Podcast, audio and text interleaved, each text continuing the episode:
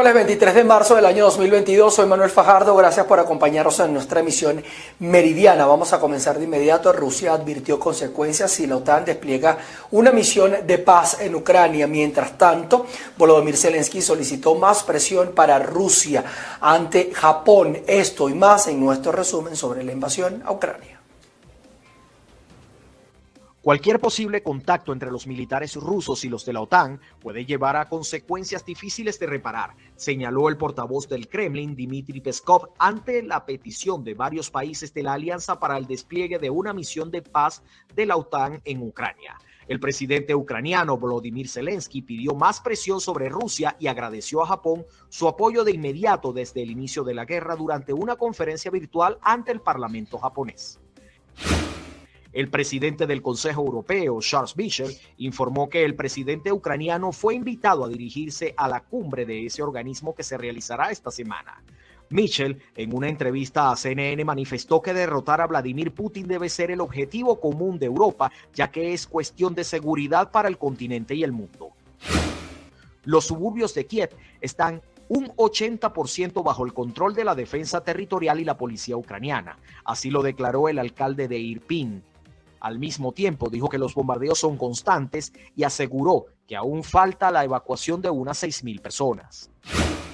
Las fuerzas rusas quitaron un laboratorio de residuos radioactivos ubicados cerca de la central nuclear de Chernóbil, controlada desde los primeros días de la invasión por los rusos. Según la inteligencia del Reino Unido, las fuerzas rusas avanzan desde el norte y sur para derrotar a las tropas de Ucrania en el este del país. Igualmente, el informe advirtió que Rusia podría reanudar sus operaciones a gran escala.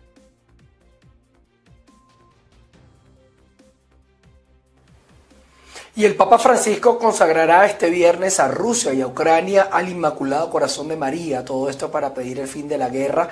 Este ritual tiene una larga trayectoria dentro de la tradición cristiana. Veamos. El Inmaculado Corazón de María significa el amor ardiente de Dios por sus hijos, especialmente por los más necesitados. La consagración representa un acto de bendición y exaltación a Dios y a la Virgen.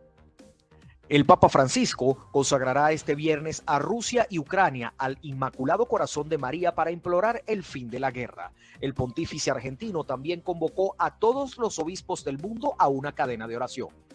Tras el atentado contra Juan Pablo II, profetizado por las apariciones de la Virgen en Fátima en 1917, el pontífice polaco volvió a consagrar al mundo al Inmaculado Corazón el 25 de marzo de 1984 en un acto al que estuvieron convocados todos los obispos del mundo. Luego de esto, comenzó a derrumbarse la Unión Soviética en 1989 como consecuencia de los diversos factores sociales, políticos y económicos. En 1942, el entonces Papa Pío XII realizó la consagración con un mensaje radiofónico transmitido a Fátima y en ese mismo año la renovó en la Basílica de San Pedro en Roma. Pío XII también consagró en 1952 a los pueblos de Rusia en una carta apostólica.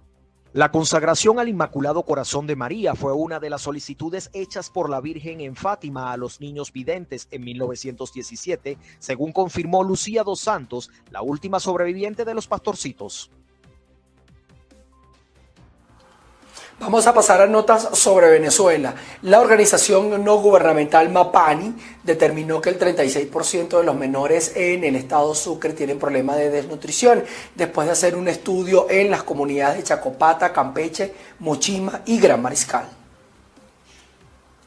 Hola, ¿qué tal amigos? Establecemos el contacto desde el estado Sucre y es que la organización no gubernamental Madres y Padres con sus niños, MAPANI, determinó luego de un estudio en la entidad que 36 de cada 100 niños sufren de desnutrición. Esto representa un 36%. Escuchemos a la directora del organismo, Gretna El Alavi es de todos los niveles, o sea, de tanto desde riesgo hasta severo.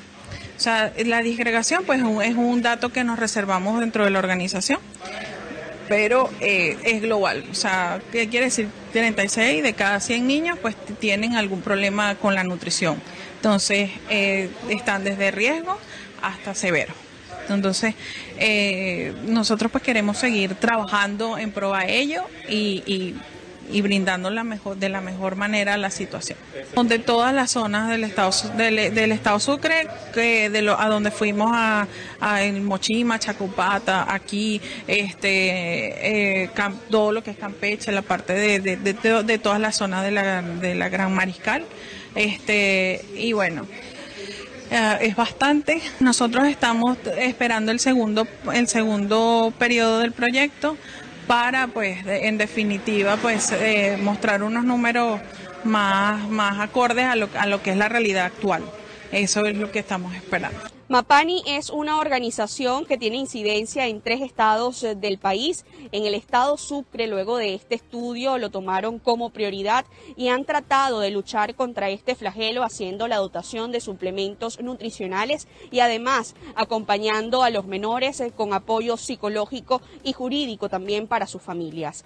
Es el aporte informativo que tenemos a esta hora desde esta región del oriente del país, reportó Andrea Fabiani. Pensionados y jubilados de Venezuela se concentraron en la esquina de Santa Capilla, esto en la avenida Urdaneta del centro de Caracas, para realizar un pancartazo exigiendo pensiones dignas. Así es, Manuel, muy buenos días. El presente contacto lo hacemos desde la esquina de Santa Capilla, en la avenida Urdaneta, en pleno centro de Caracas. En este lugar se produce un pancartazo por parte de jubilados y pensionados venezolanos quienes siguen reclamando sus derechos a una pensión digna. Escuchemos a, el coordinador de derechos humanos para pensionados y jubilados, el señor Edgar Silva. Sí, efectivamente los pensionados desde el 9 de marzo decidieron tomar la calle, tomar la calle y en nombre de la coordinadora de pensionados de Venezuela y jubilados de Venezuela, estamos aquí y estamos en todos los estados de Venezuela con un gran pancartazo nacional que estamos realizando para seguir la lucha hasta que tengamos respuesta de la presidenta del Seguro Social, la señora Magali Gutiérrez Viña, a quien el 9 de marzo le entregamos un documento contentivo de varias aspiraciones, de varias exigencias. En primer lugar, el incremento de todas las pensiones de más de 5 millones de venezolanos que están en Venezuela y un grupo de ellos que está en el exterior que tienen más de seis años sin cobrar la pensión, los que están en el exterior, y los de aquí es como si no cobraran. Cobraban siete bolívares desde, desde mayo del año pasado y ahora, producto de esta lucha, han incrementado a 130 bolívares. Pero 130 bolívares significa el 6% de la canasta alimentaria.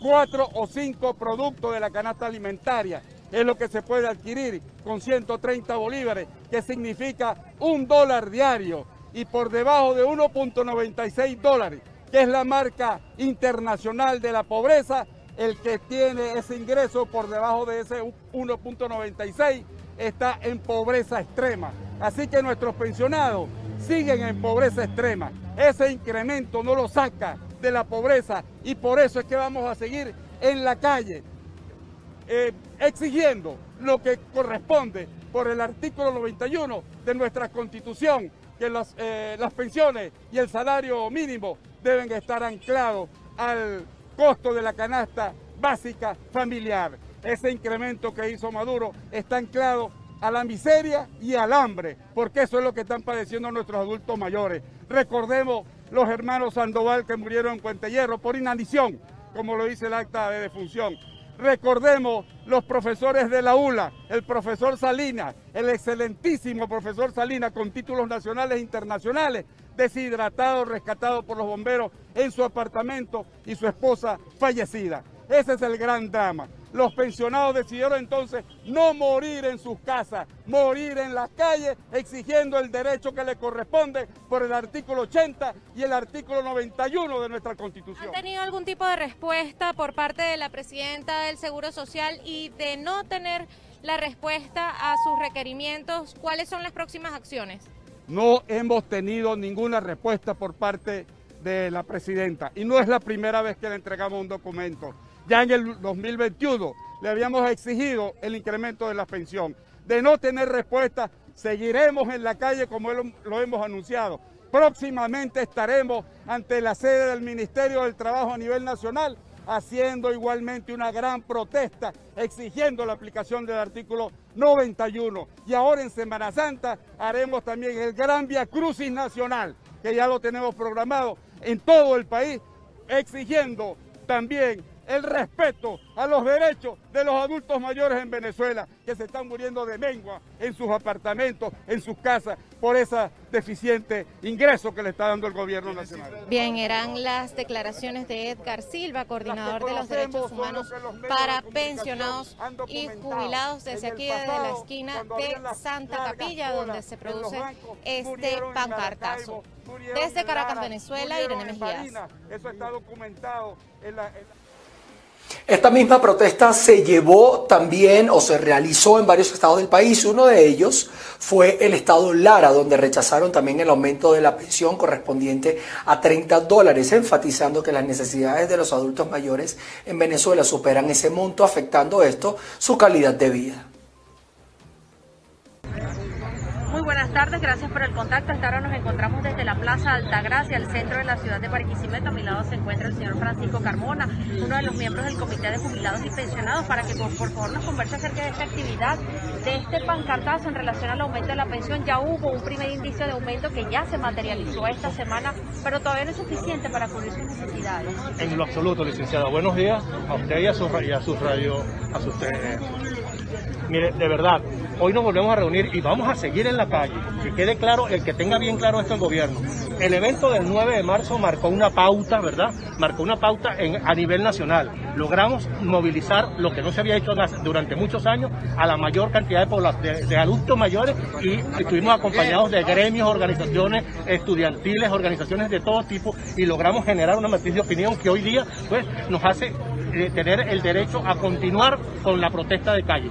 Hoy estamos en un pancartazo que va a tener también connotación nacional. En todas y cada una de las 23, 23 entidades federales y el Distrito Capital se está haciendo actos similares a este que tenemos hoy día.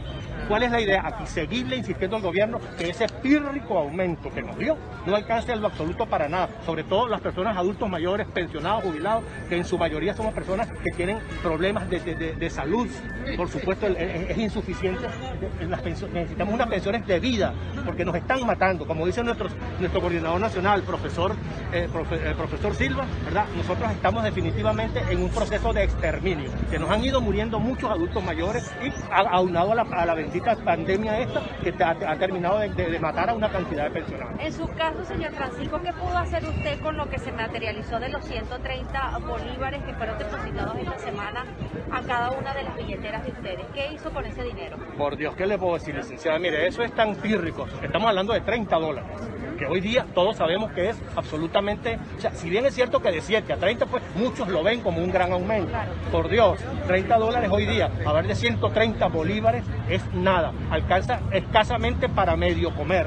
Y sobre todo las personas que tienen enfermedades ya de, de, de, vieja data, pues es imposible que puedan sufragar sus gastos en general, o comen o compran medicina. Muchísimas gracias, señor Francisco. Gracias a usted. que se está realizando esta actividad que hay en la Plaza Altagracia de Barquisimeto, en donde los jubilados y pensionados están exigiéndole nuevamente al gobierno nacional de que pueda hacer un ajuste a las pensiones debido a que lo acordado de los 30 dólares mensuales no cubre las necesidades básicas de nuestros adultos mayores. Es la información que manejamos desde el Estado Lara. Usted por favor continúe con más de nuestra programación. Reportó para ustedes Andreina Ramos.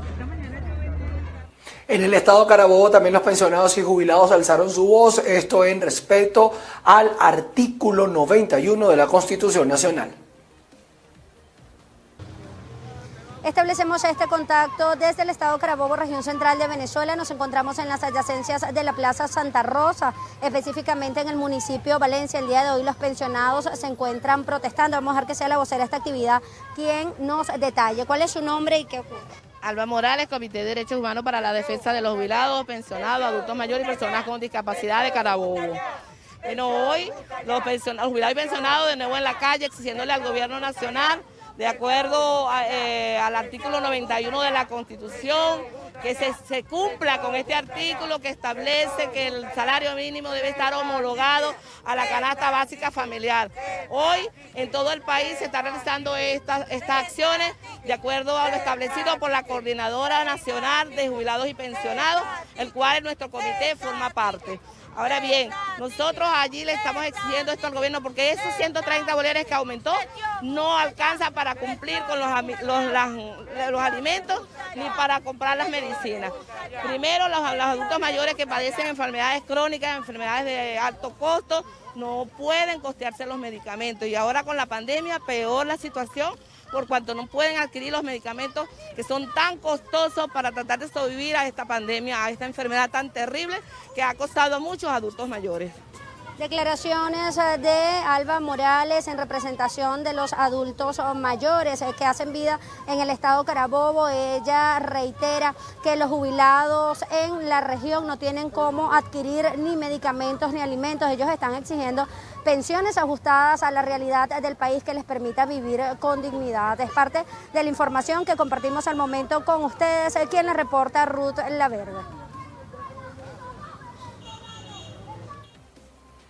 El legislador Emilio Fajardo pide la interpelación de la gerente regional de Corpolé, que esto en el estado de Trujillo, por los cortes eléctricos en esa región del país. Saludos, muchísimas gracias por este contacto. En el estado Trujillo, el legislador opositor Emilio Fajardo realiza una denuncia donde pide la interpelación de la gerente de Corpoelec a nivel regional. Esto debido a lo que han sido quejas de denuncias que han recibido por parte de ciudadanos y comerciantes sobre los racionamientos eléctricos en la región. De tres a cuatro horas y hasta dos veces al día son las afectaciones que reciben los ciudadanos. Estamos en la sede del Consejo Legislativo. Acabo de solicitar como legislador de que sea incluido para la próxima sesión la crisis eléctrica en nuestro estado. Pero además estamos exigiendo de que el gerente encargado del Estado Trujillo de Corpolet sea citado, sea interpelado para que dé una explicación por qué racionamiento y misericordia que se le está haciendo a los trujillanos. Nosotros exigimos respuesta, queremos soluciones al problema eléctrico en nuestro Estado Trujillo y lo vamos a presentar ante el Consejo Legislativo Regional el en la próxima sesión. El legislador comentó desde el Consejo Legislativo en el Estado Trujillo que estará solicitando a través de la sesión la interpelación y presencia de la gerente de Corpoelec para que dé a conocer el cronograma y lo que está sucediendo en el Estado Trujillo. Esto con la finalidad de dar respuesta a los ciudadanos que han hecho llegar estas denuncias y así ejercer el trabajo legislativo que a ellos le corresponde. Es la información que tenemos. Desde el Estado Trujillo les reportó Mayra Linares. Nos toca establecer pausa comercial. Al regreso vamos a estar revisando información internacional.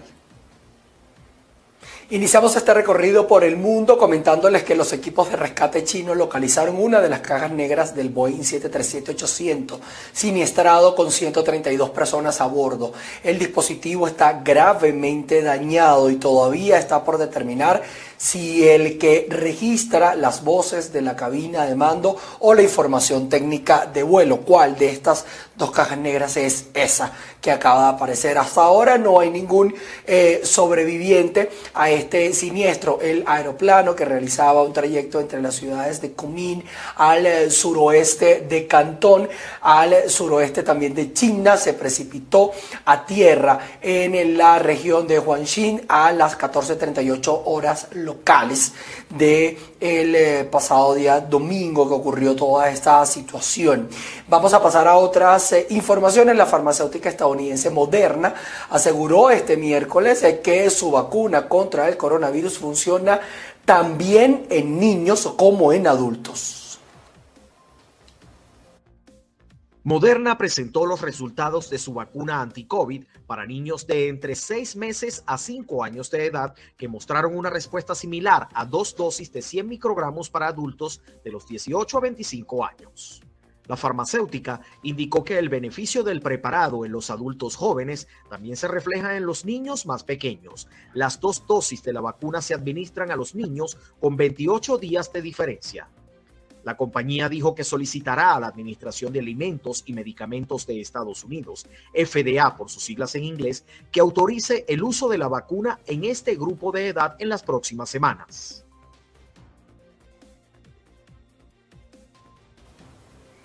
Ahora nos vamos a Cuba porque hay escasez de combustible. Todo esto derivado de la baja producción petrolera en Venezuela. Vamos a ver la nota.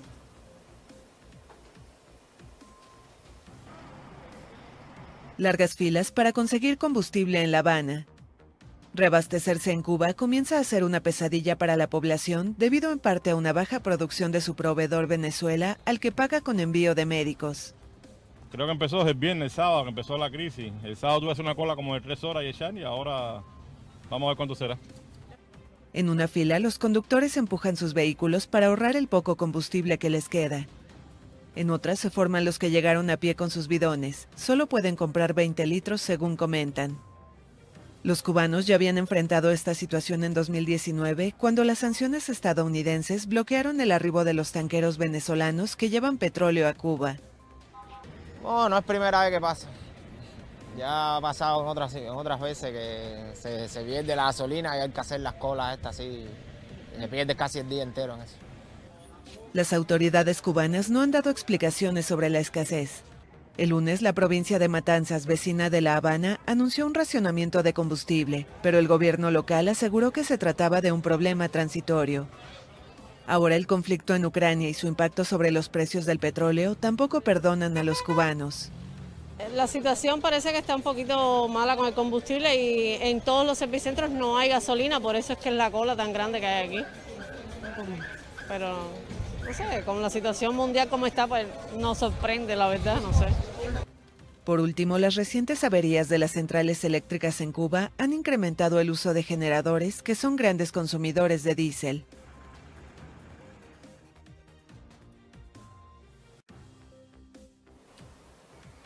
El lago Peñuelas era una de las principales fuentes de abastecimiento de agua en la región de Valparaíso, en el centro de Chile, pero 12 años de escasas precipitaciones culminados con también el catastrófico invierno del año 2021, el más seco del último siglo, ha transformado este estanque en casi un desierto. Tenemos la información. El lago Peñuelas, en la región chilena de Valparaíso, agoniza tras años de sequía. Hasta hace poco, los pescadores sacaban de aquí pejerreyes y peces carpa de hasta 30 centímetros y más de un kilo de peso. Pero 12 años de pocas precipitaciones han transformado el estanque en casi un desierto. Centenares de gaviotas, garzas y jotes tratan de sobrevivir en la pequeñísima superficie en la que aún queda agua. Según el último reporte de la empresa sanitaria de Valparaíso, el volumen de Peñuelas alcanza apenas a 170 mil metros cúbicos, lo que representa un 0,2% de su capacidad total. Esos embalses ya no han tenido la, la posibilidad de volver a llenarse.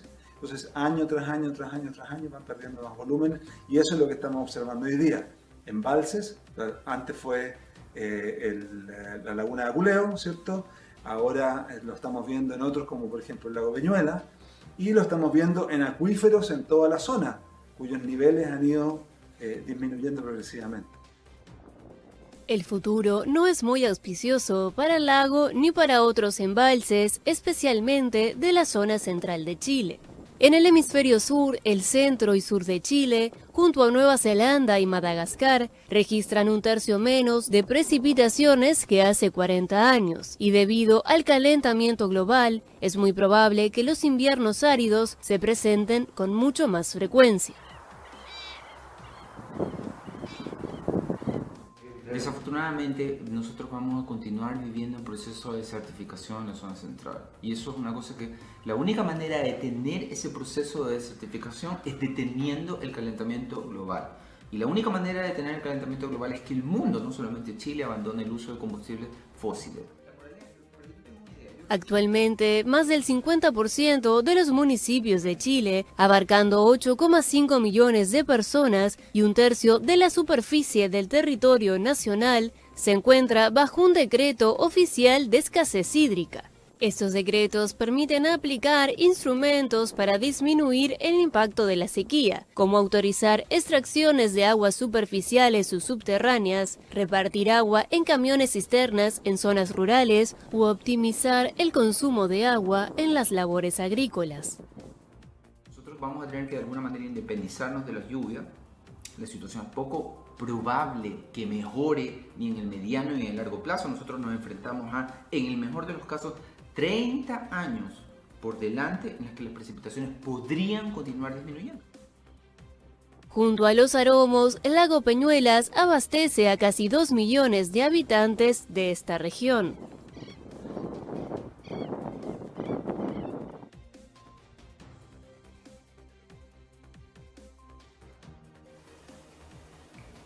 Les cuento que la Casa Christie's espera marcar un nuevo récord para una obra de arte en el siglo XX con la subasta de un retrato de Marilyn Monroe que se realizó eh, o que realizó en este caso Andy Warhol en 1964. Vamos a ver los detalles. El retrato Shot Sage Blue Marilyn, una de las imágenes más especiales y trascendentales de la historia del arte contemporáneo, está en subasta. Los retratos más icónicos de Marilyn Monroe fueron realizados por el artista estadounidense Andy Warhol. La casa de subastas Christie's estima que será el precio más alto para una obra del siglo XX. El valor se estima en 200 millones de dólares. Alex Rutter, presidente de arte de los siglos XX y XXI de Christie's, dijo que la pintura, la más importante que se subastará en una generación, es el pináculo absoluto del arte pop estadounidense, que reúne optimismo, fragilidad, celebridad e iconografía.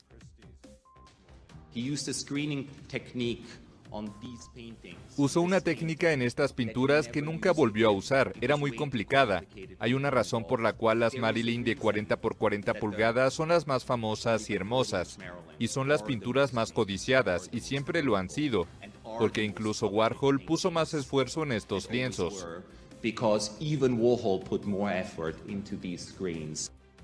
El retrato de Marilyn fue realizado por el artista Warhol en 1964, basado en una foto para un cartel publicitario de la película Torrent of Passion. La obra que representa a una Marilyn de cara rosada, cabello amarillo y una sonrisa enigmática pertenece a la fundación de Thomas y Doris Amann en Zurich, Suiza, y ya ha sido exhibida en los principales museos del mundo. El dinero recaudado se utilizará en proyectos de salud y educación destinados a mejorar la vida de niños de todo el mundo. Si el retrato de la icónica actriz se vende al precio anunciado, será la segunda obra más cara de la historia del arte vendida en una subasta, después del Salvador Mundi de Leonardo da Vinci, que se vendió en noviembre de 2017 por 450 millones 300 mil dólares.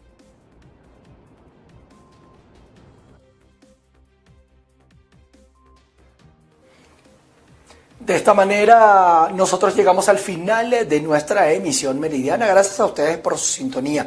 Nos veremos a las 6 de la tarde en nuestra emisión central. Se les quiere. Chao, chao.